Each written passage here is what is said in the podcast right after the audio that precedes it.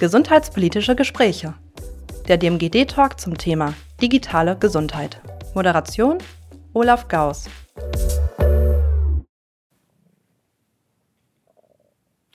Ja, herzlich willkommen bei den gesundheitspolitischen Gesprächen der digitalen Modellregion Gesundheit Dreiländereck, kurz DMGD, an der Universität Siegen. Ich freue mich sehr, dass Sie heute bei uns sind, Frau Professor Jorzig.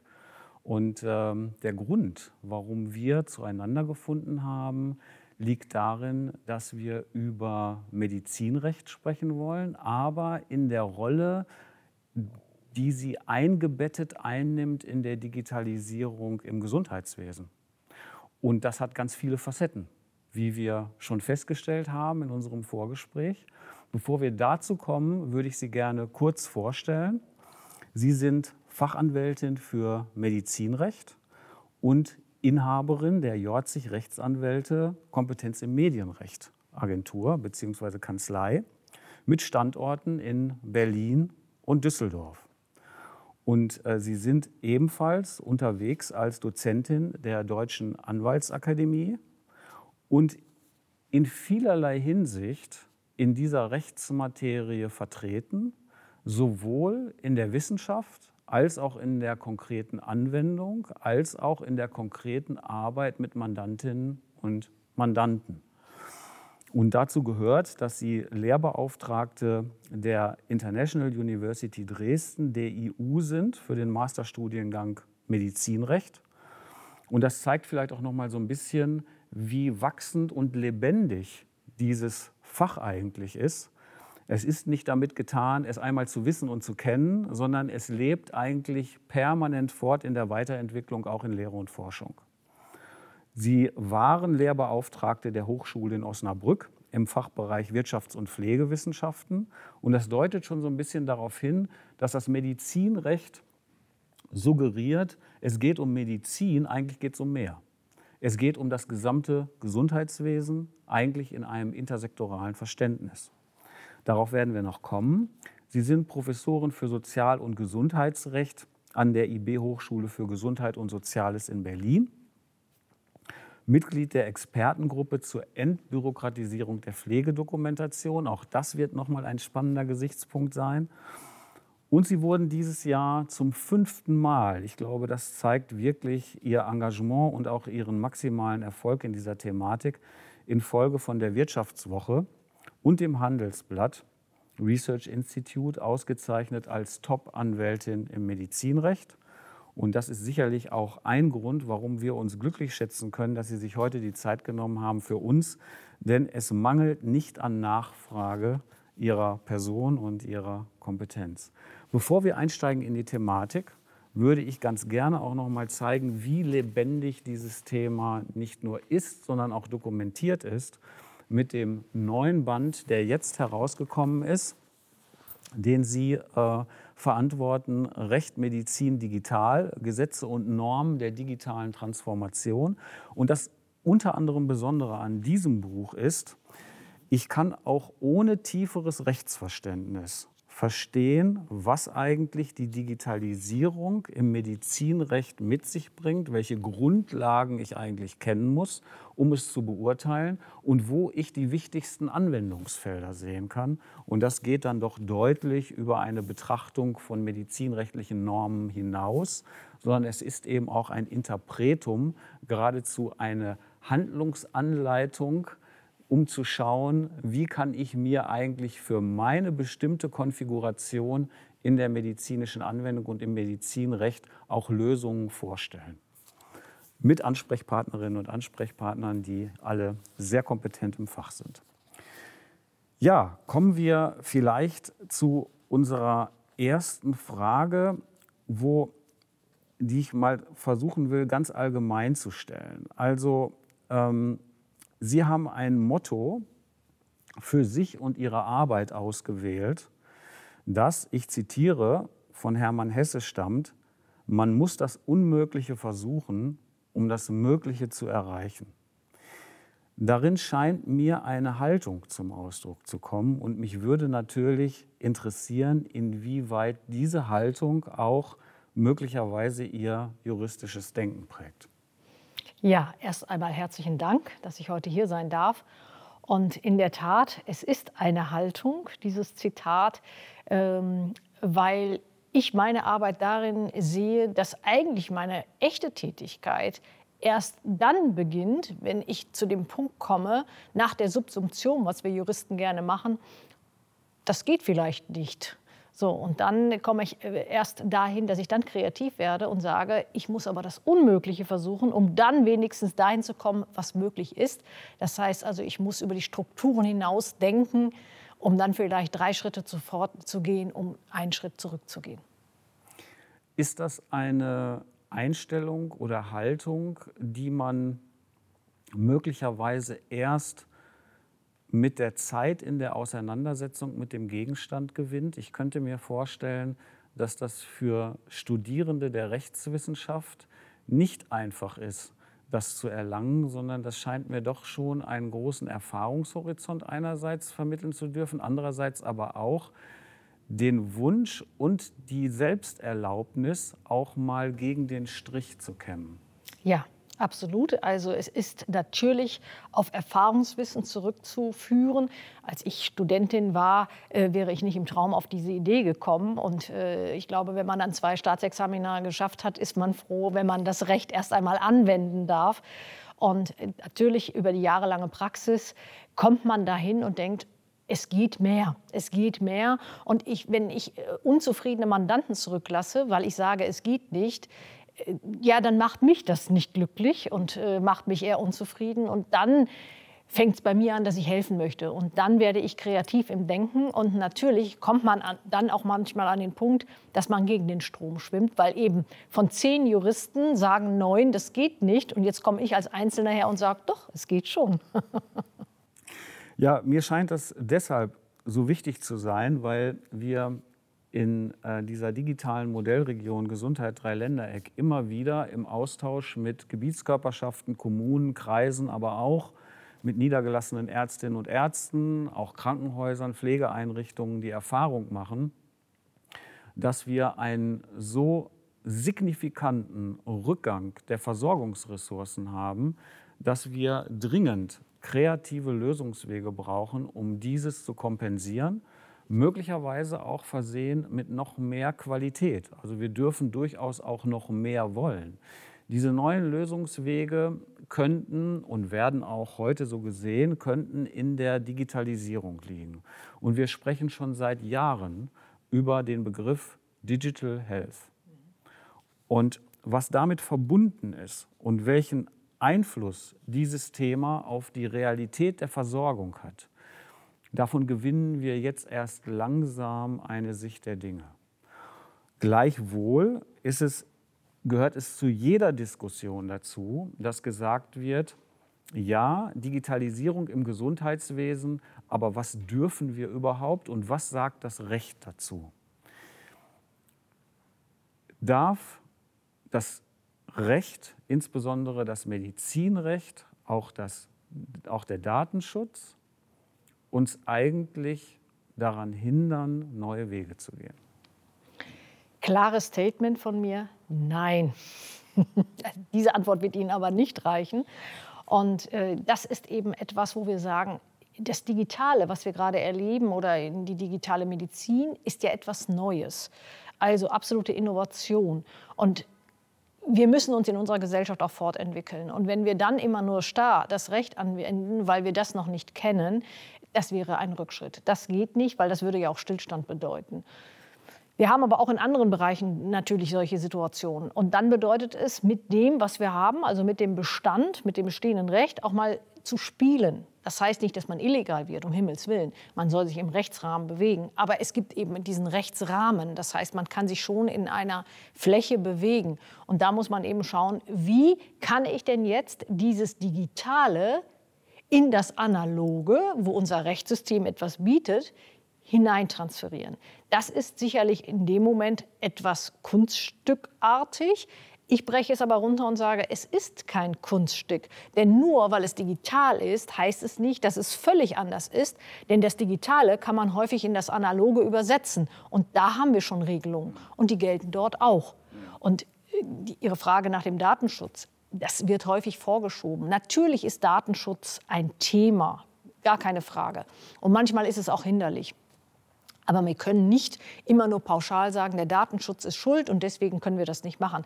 Das geht sehr wohl. Man muss sich dann nur anschauen, wie man es macht, auch vielleicht ein bisschen kreativ sein. Auch da wieder bedeutet, wir können uns im Rahmen des Legalen bewegen. Das geht. Und wenn wir an die Grenzen kommen, müssen wir noch mal neu denken, wie wir es aufsetzen. Mhm. Also greifen wir mal ein Beispiel heraus für den Entwicklungsprozess, den wir im Gesundheitswesen in den nächsten Jahren sehen werden. Wenn wir die ähm, Zahlen der kassenärztlichen Vereinigungen in Deutschland sehen, verbunden mit den Zahlen des Statistischen Bundesamtes, dann lässt das vermuten, dass bei einer gleichbleibenden Entwicklung dieser Zahlen wir in zehn Jahren allein bei den niedergelassenen Hausärztinnen und Hausärzten 50 Prozent der Praxen, die wir jetzt haben, eingebüßt haben. Und in fünf Jahren 25 bis 30 Prozent. Dazu kommt, dass wir die Ausbildung von Medizinerinnen und Medizinern in einer Weise sehen, dass wir den Nachwuchs für die ländliche Versorgung auf keinen Fall aufbringen können. Und deswegen diese Suche nach neuen Lösungswegen.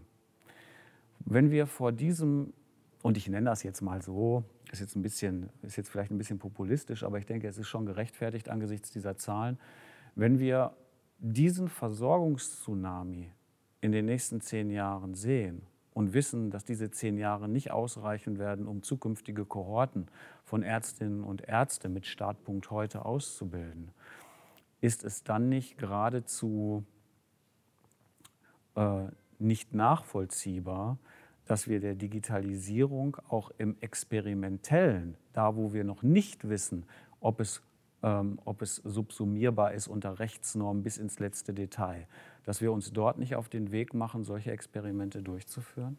Ja, das ist überhaupt nicht nachvollziehbar. Denn wie Sie gerade die Zahlen auch präsentiert haben, das können wir antizipieren, was uns erwartet. Und das wäre dann dramatisch. Deswegen ist höchste Not gegeben und auch höchste Eile gegeben, jetzt hier etwas zu verändern und zu neuen Versorgungsformen zu finden. Sonst sind wir der Sache nicht mehr gewachsen. Und das ist auch der Punkt, warum ich mich seit einigen Jahren sehr für Digitalisierung im Gesundheitswesen stark mache, weil ich sehe, das ist die einzige Chance, die wir haben. Wenn wir dann sehen, ähm, es geht dann ja um Entlastung. Wie können wir diejenigen, die als Ärztinnen und Ärzte, aber auch als Pflegerinnen und Pfleger, auch als das nichtärztliche Praxispersonal, äh, MFAs, äh, nichtärztliche Praxisassistenten, Veras, EFAs, dafür gibt es viele Namen, unterwegs sind, wie können wir die alle entlasten? Ist die Digitalisierung das eine, aber das andere scheint mir auch eine Haltung zu sein.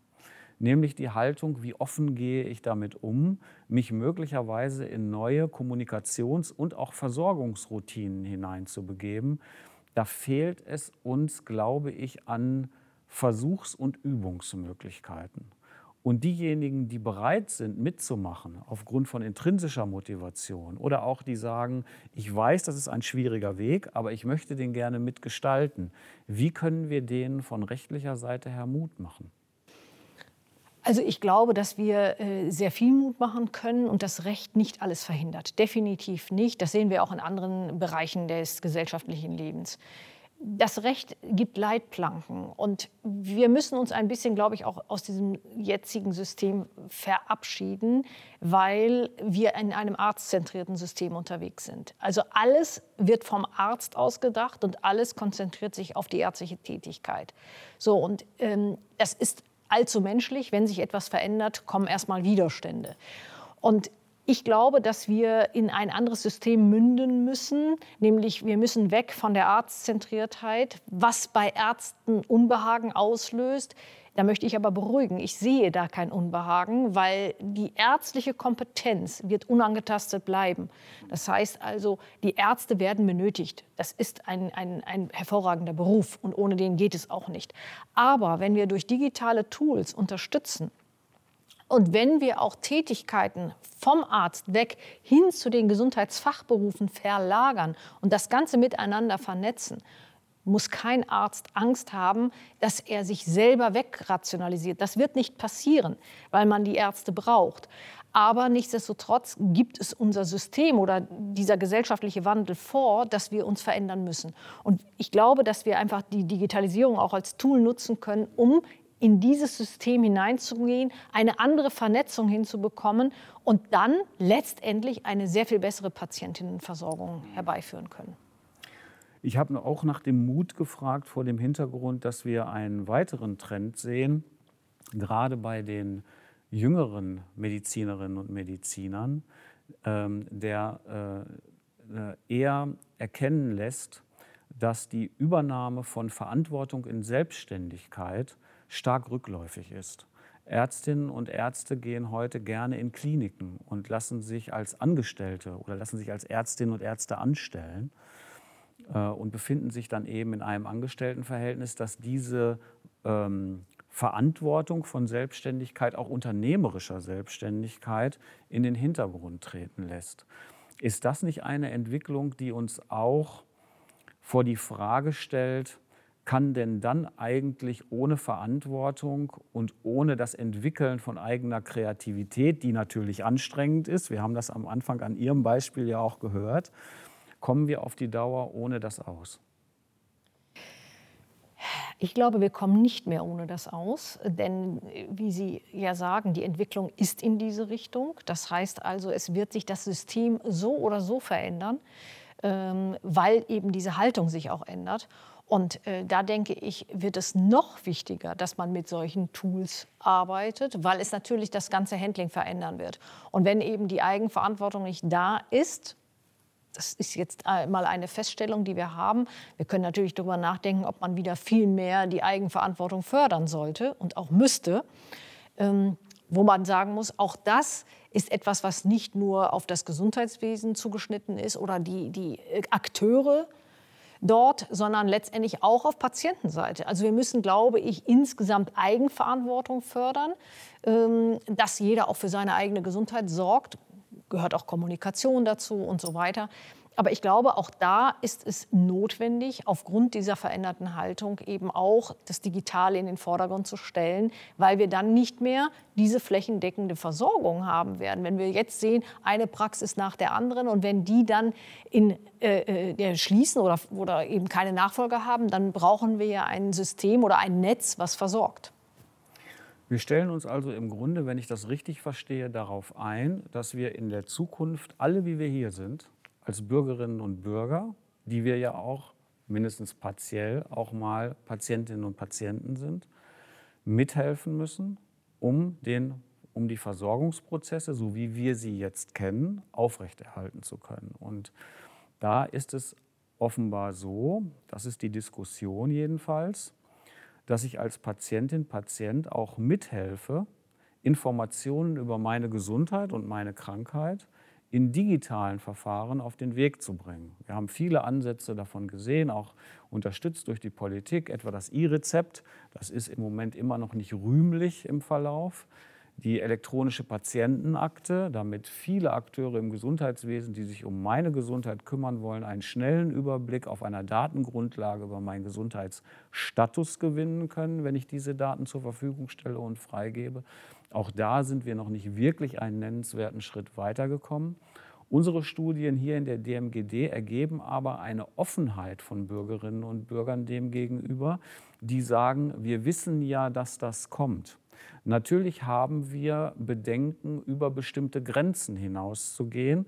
Und da gehört natürlich der Datenschutz wichtigerweise dazu, der immer wieder betont wird. Wir möchten, dass unsere Daten sicher sind und nicht irgendwelche Datenlecks entstehen. Aber gleichzeitig wissen die auch, dass so etwas wie ähm, Telemedizin, Videosprechstunden, Vitaldatenmonitoring in der Zukunft dazugehören werden.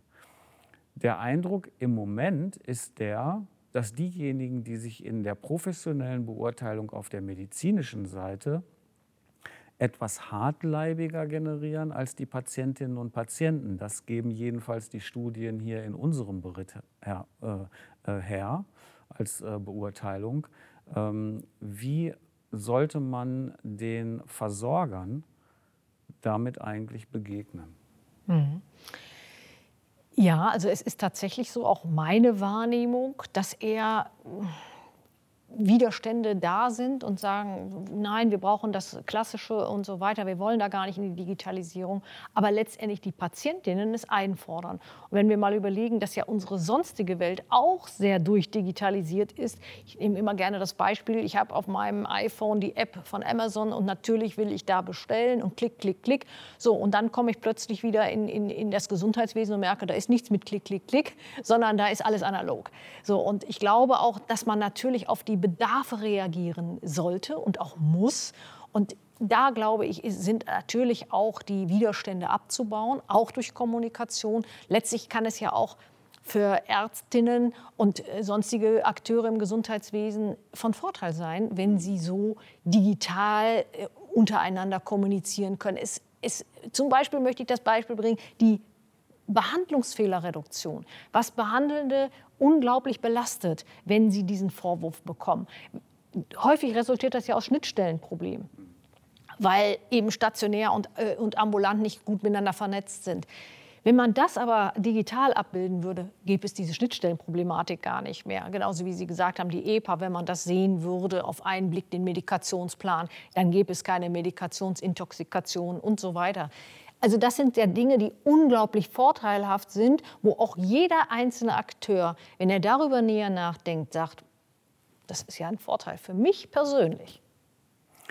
Ja, wir gehen damit, glaube ich, gleich in eine weitere Problematik hinein, die äh, uns jedenfalls begegnet ist, äh, ganz praktisch, äh, bei einem Projekt äh, in äh, Burbach bei dem wir ein äh, Data Health Monitoring durchgeführt haben bei Patientinnen unter ärztlicher Aufsicht, bei Patientinnen und Patienten sowohl in der Häuslichkeit als auch in der Pflege.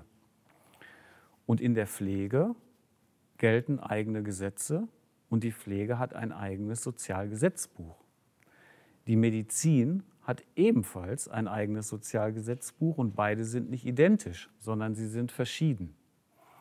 Und so kommt es, dass wir plötzlich hier konkurrierende gesetzgebende Regelungen haben, die uns manchmal davon abhalten, gemeinsame Aktionen wie etwa im Vitaldatenmonitoring, der Datenauswertung und den daraus folgenden Therapien tatsächlich auf den Weg zu bringen.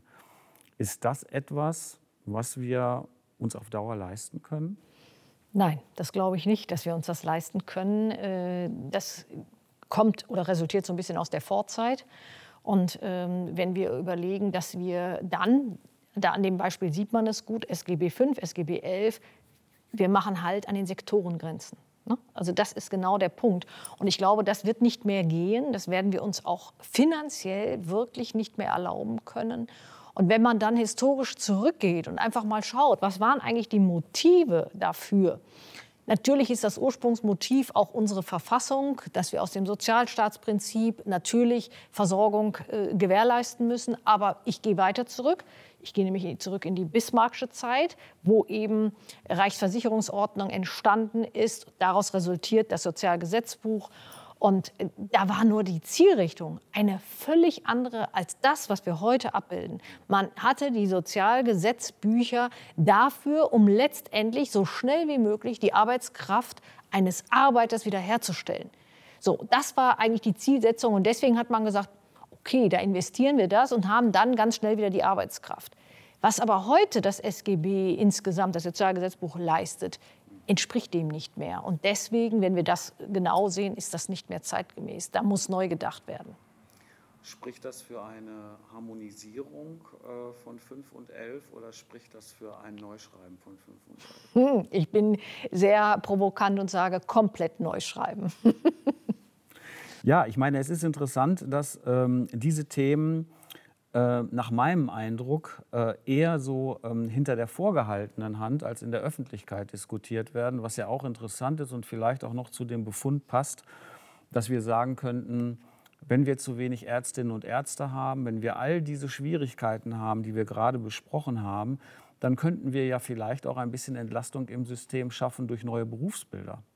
Denn wenn wir auf der einen Seite sehen, Delegation ist im Gesundheitssystem an der Tagesordnung, immer dann, wenn ärztliche Supervision gewährleistet ist, dass uns jetzt aber die Schwierigkeit erbringt, dass wir die Ressourcen, auch Supervision kostet Zeit, gar nicht mehr ausreichend zur Verfügung haben, wäre es dann nicht eine Idee, auch unseren Nachbarländern zu folgen, die etwa Berufsbilder wie äh, die eines Physician Assistant haben, der so ein bisschen in Deutschland als, naja, äh, minderwertiger Halbarztabschluss angeschaut wird, was nach meinem Dafürhalten und nach meiner Kenntnis so gar nicht gerechtfertigt ist für das Aufgabenfeld, für das dieses Berufsbild gedacht ist, müssten wir da nicht auch mehr unternehmen?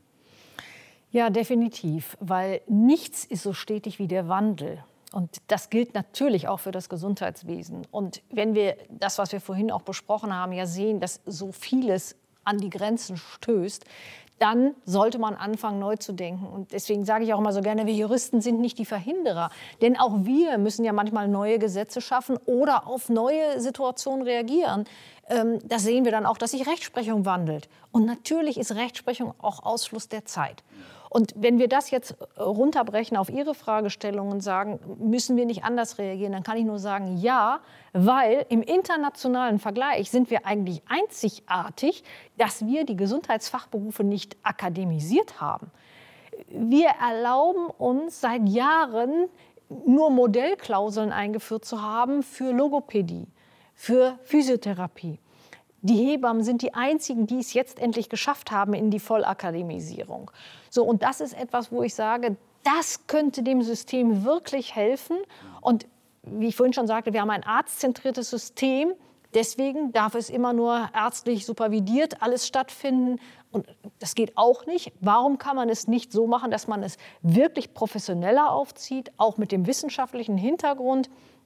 Und sagt, wir haben an den entsprechenden Stellen akademisierte Gesundheitsfachberufe, wo man dann tatsächlich Tätigkeiten auslagern kann.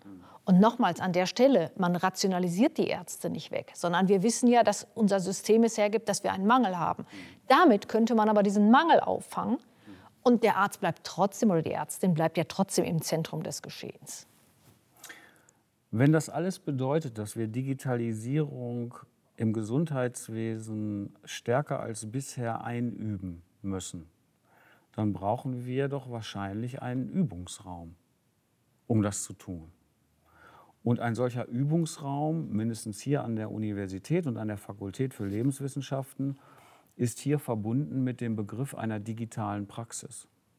Und eine digitale Praxis heißt nicht, dass da keine Menschen mehr arbeiten, sondern heißt, dass wir genau diese Formen von digitaler Unterstützung, wie etwa Vitaldatenmonitoring, wie etwa Auswertung von Daten, aber eben nicht durch Personen, sondern durch Maschinen bzw. durch künstliche Intelligenzen, ausprobieren möchten. In einem Umfeld, das sich aber sehr nah an praktischer Behandlung befindet. Und das ist natürlich rechtlich höchst anspruchsvoll zu schauen, was darf ich und was darf ich nicht. Der Eindruck ist aber, und da würde mich Ihre Meinung interessieren, mittlerweile, dass wir Gelegenheit haben müssen, so etwas auszuprobieren, eine Erlaubnis zum Experimentieren zu bekommen. Aber wie das immer mit Experimentieren ist, es muss natürlich unter Aufsicht geschehen. Und eine solche supervidierende Funktion in einem Experiment auszuprobieren, ob das funktioniert und ob es dann auch tatsächlich für Regelversorgung in Frage kommt als Format. Das könnte doch ein wichtiger Versuch, gerade vor dem Hintergrund der jetzigen ja fast schon Notlage in den nächsten Jahren der Versorgung sein, so etwas auszuprobieren. Wäre so etwas rechtlich denkbar? Ja, ich denke schon. Wenn wir die Politik dafür in das Boot bekämen, dann könnte man das auf jeden Fall. Das hat es ja auch in der Vergangenheit schon gegeben in Form von Modellprojekten. Dann könnte man auch mal mit den entsprechenden Stakeholdern ins Gespräch gehen, sodass man sagt, wir, wir versuchen das und diejenigen, die es versuchen, werden nicht gleich bestraft im juristischen Sinne, sondern dass man dann wirklich alle mit ins Boot holt und sagt, wir versuchen das an dieser Stelle. Die Bestrafung setzen wir aus Also ich meine damit jetzt nichts Strafrechtliches, sondern wir würden uns ja im Rahmen des Ganzen bewegen, wenn man so etwas machen würde. Aber es würde das doch erleichtern, so dass man mal wirklich machen dürfte. Das ist ja so ähnlich wie mit der Akademisierung der Logopädie oder Physiotherapie. Da gibt es ja auch die Modellklausel. So etwas müsste die Politik schaffen, dass man das einmal in Anführungsstrichen ausprobieren dürfte. Ja, ich sehe, dass Sie im Grunde genommen auch sagen, so interpretiere ich das, wir sollten uns den Mut einfach, wir sollten den Mut einfach fassen, uns in diese äh, Innovationen zu begeben. Und äh, mit diesem Eindruck bedanke ich mich ganz, ganz herzlich für das Gespräch und dass Sie heute bei uns waren bei der DMGD. Vielen Dank, Frau Professor Jorzig. Herzlichen Dank, Herr Gauss.